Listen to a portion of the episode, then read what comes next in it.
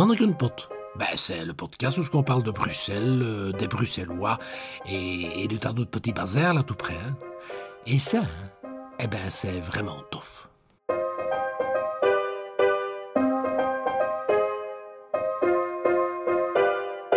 Bienvenue à l'écoute de Mannequin Pot, le podcast qui déguste avec vous les spécialités bruxelloises, ce qui n'est quand même pas rien. Cet épisode est consacré à l'un des piliers de la cuisine bruxelloise. Je veux parler du stump. Le stump, S-T-O-E-M-P.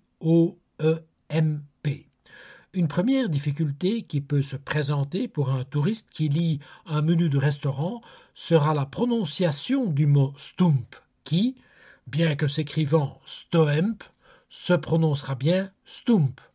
Suzy Ditz. Eh bien, le stump, ça c'est quand même bon. hein. Moi j'en fais régulièrement. Mon fils est devenu maître stump aussi. Et j'ai une petite anecdote. On avait un ami parisien, euh, mais vraiment le, parisien, et qui était venu passer quelques jours chez nous avec mon premier mari. Charmant garçon d'ailleurs, qui faisait des études de médecine. Et on avait fait du stump. Il avait adoré, mais il ne savait pas prononcer ça. Alors il disait Suzanne, pourrais-tu me refaire du stoemp Oh, c'est si bon le stoemp J'avais oublié, chaque fois que je fais du stump, je pense à lui. Le mot stump évoque l'action de stumper, qui est nécessaire à la préparation de ce plat. Il s'agit d'écraser ensemble les pommes de terre et les légumes. D'une manière générale, l'action de stumper ou de donner un stump évoque le fait de pousser. Le terme stump pourra par conséquent aussi avoir un sens non culinaire. Alain van Brussel. Stump, euh, ça dépend. Euh, pour obtenir une place dans un ministère quelconque, il faut souvent avoir un stump. C'est pas à dire qu'on a mangé des poireaux euh, avec des pommes de terre, mais ça veut dire qu'on a quelqu'un qui a un bras long, sans qu'il soit pas un gorille pour ça, mais qui sait vous placer parce qu'on dit toujours avoir une bonne place. On parle pas de son travail. On parle d'avoir pas du travail, mais d'avoir une bonne place. Donc c'est quelque part où on est assis hors de la pluie, près du chauffage si possible, et avec ça on obtient grâce à un bon stump.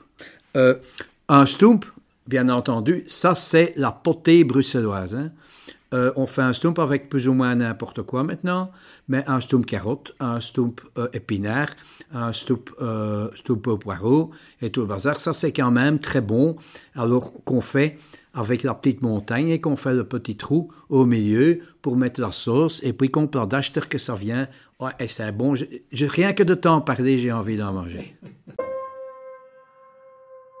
Traditionnellement, la préparation du stump nécessite l'utilisation d'une sorte de presse-purée appelée le stumper.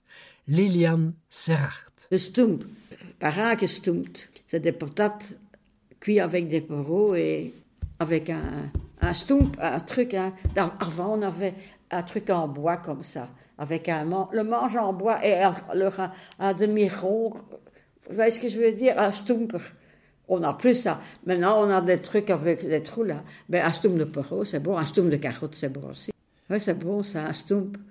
Avec des balletjes ou bien avec de la saucisse.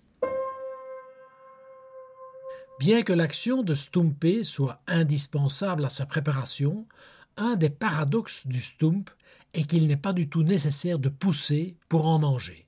Joske Malbeek. Le stump, ben, le, paradoxe du stump, c'est quelque chose que tu peux manger sans devoir pousser. Donc déjà, c'est rien que ça, déjà, rien que pour ça, c'est déjà formidable. hein. Le, le stump, alors, on en fait au poireau, on en fait aux carottes, on en fait... euh, mais finalement, euh, tu vois, c'est les légumes s'écrasent et c'est toujours les pommes de terre qui bossent, quoi. hein. C'est toujours comme ça. Avant l'apparition des robots de cuisine en tout genre, on trouvait dans la panoplie de la ménagère bruxelloise le fameux passe-vite, indispensable à la préparation de la soupe. Il n'était pas rare que le passe-vite soit utilisé dans la préparation du stump. Christian Nioul. Est-ce qu'on s'amuse encore à faire du stump euh, Parce que d'abord, il faut un passe-vite hein, pour faire du stump. Plus qu'avec un stump, hein, parce que euh, sinon, c'est vrai que moi j'aime bien dans le stump, on voit encore des petits morceaux de carottes, etc. C'est pas, pas une purée colorée carotte, quoi. hein, on est bien d'accord. Mais bon, c'est, cette tradition quand même. euh, euh, il faut vraiment recevoir 15 personnes à table pour faire des stumps. Et qui reçoit encore 15 personnes à table?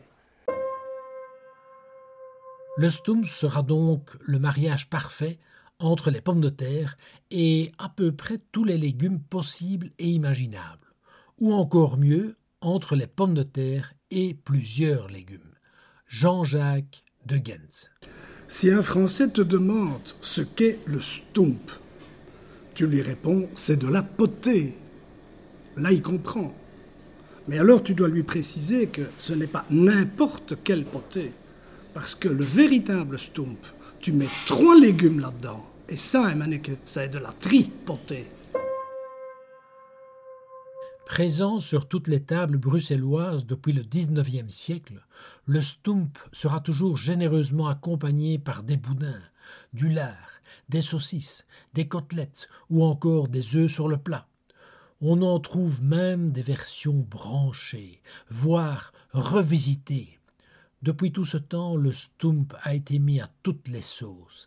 Et en parlant de sauce, un des plaisirs minuscules procurés par le stump est de créer à sa surface une cuvette qui servira de réceptacle pour la sauce. Le bonheur à l'état pur. Jean-Claude Heath. Stump. Ja, patatenstump. Stump met para. Stump met kuul.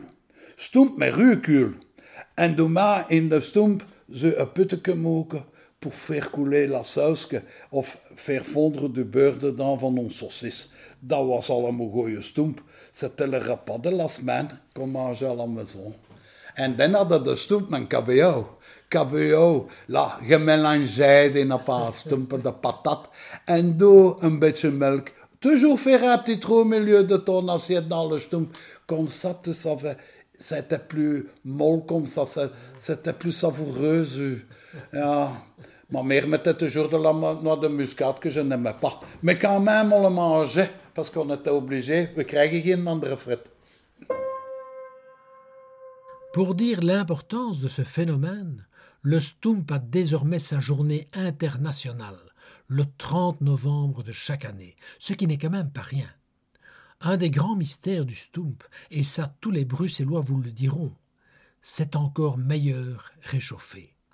Encore faut-il bien sûr qu'il en reste, ce qui n'est pas gagné. Vous l'aurez compris, le Stump, c'est un pur bonheur. Michel de Triste. Le stump, ça c'est aussi un de mes plats préférés, le stump. Vous prenez des patates, des légumes, on cuit tout ensemble, on égoutte bien, on écrase avec plein de beurre, c'est une pure merveille. Vous pouvez faire un stump avec, euh, avec euh, des poireaux, avec des carottes, avec, euh, avec du chou, avec des brocolis si vous voulez. on peut faire ça avec tout. On mange ça avec une bonne saucisse, une bonne tranche de lard, euh, une bonne côte de porc. C'est un plat bien populaire, bien ravigorant, roboratif. J'adore le stoum, c'est vraiment très bon. J'ai un copain d'ailleurs, Albert Stoum, pour pas le citer, Albert Verdeil, bon bruxellois connu de tous, qui le fait euh, magnifiquement bien. Et qui a écrit deux livres là-dessus d'ailleurs. Comment est-ce qu'on peut écrire deux livres entiers sur le stoum Je me suis toujours posé la question, mais il est parvenu à le faire. J'espère que l'écoute de cet épisode vous aura mis en appétit et donné des idées pour le menu de ce soir. Au micro, Philippe Baudot, je vous dis à très vite, à l'écoute de Mannequin Pot, le podcast qui déguste avec vous les spécialités bruxelloises.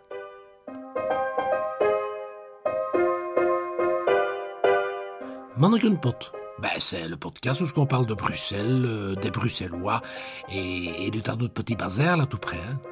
Et ça, hein, eh ben, c'est vraiment tough.